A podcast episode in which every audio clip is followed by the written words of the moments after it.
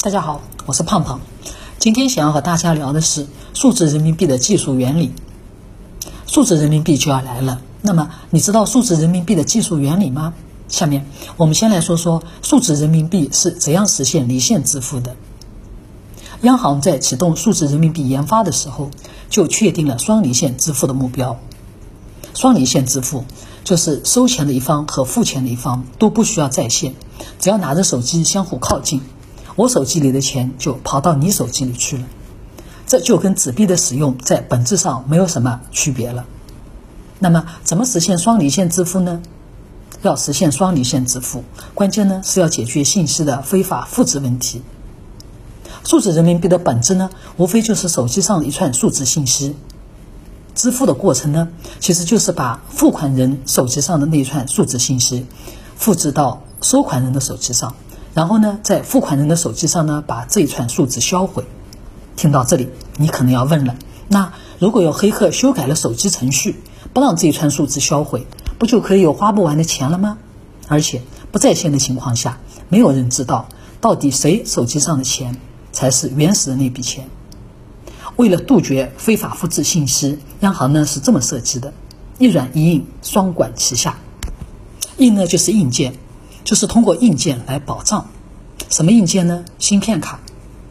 各大手机厂商按照央行规定的标准，把进行过可靠性担保的芯片卡内置到手机里。因为芯片卡呢是硬件，被黑客破解的可能性极小，而且手机芯片是实名的。如果芯片卡的安全性被人为破坏，公安机关呢可以通过技术手段迅速停用这个手机的相关功能。有了这种芯片卡的手机，双方交易的时候付钱呢会变得比扫码支付更加的快捷方便。只需要双方解锁手机，然后两个手机相互靠近，滴的一声就能完成交易。这呢有点像 ETC 或者公交卡，这样老年人使用的门槛也就会大大降低了。软就是规则，就是用规则来保证不会被复制。什么规则呢？一份双花。我们在使用普通纸币的时候，是把纸币呢当面交给对方，因为纸币是有物理实体的，所以你给出去了，你手上的那张钱呢就没有了。但数字信息不是这样，你电脑里的文件复制给别人，文件还在你手上，你不会有任何损失。所以，央行要设法把数字信息的转移也做成跟纸币一样。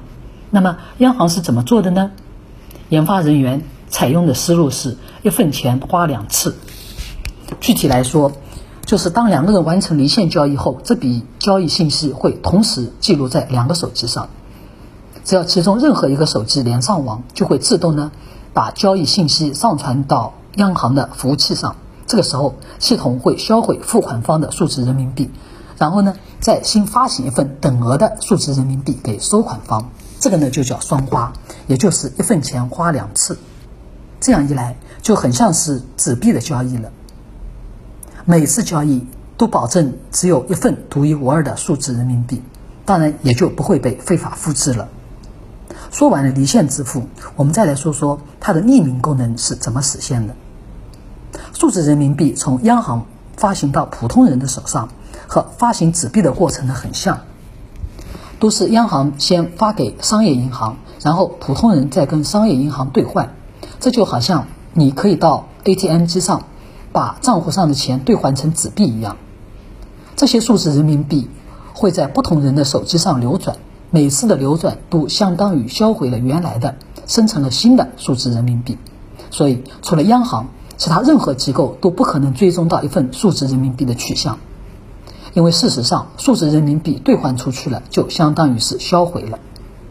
不过，数字人民币的匿名性并不是百分之百完全匿名的，因为央行是知道这笔钱在谁手上的。换句话说，只有央行能查到。这样一来，就在公众匿名合理需求和打击非法交易上取得了一个平衡。数字人民币和纸质人民币在法律上的地位是完全等同的。当数字人民币正式向公众推出的那一天，接受数字人民币是每一个公民的法定义务，任何商家都不能拒收。支付宝、微信、银联云首付等等所有的网络支付平台都必须支持数字人民币的流通。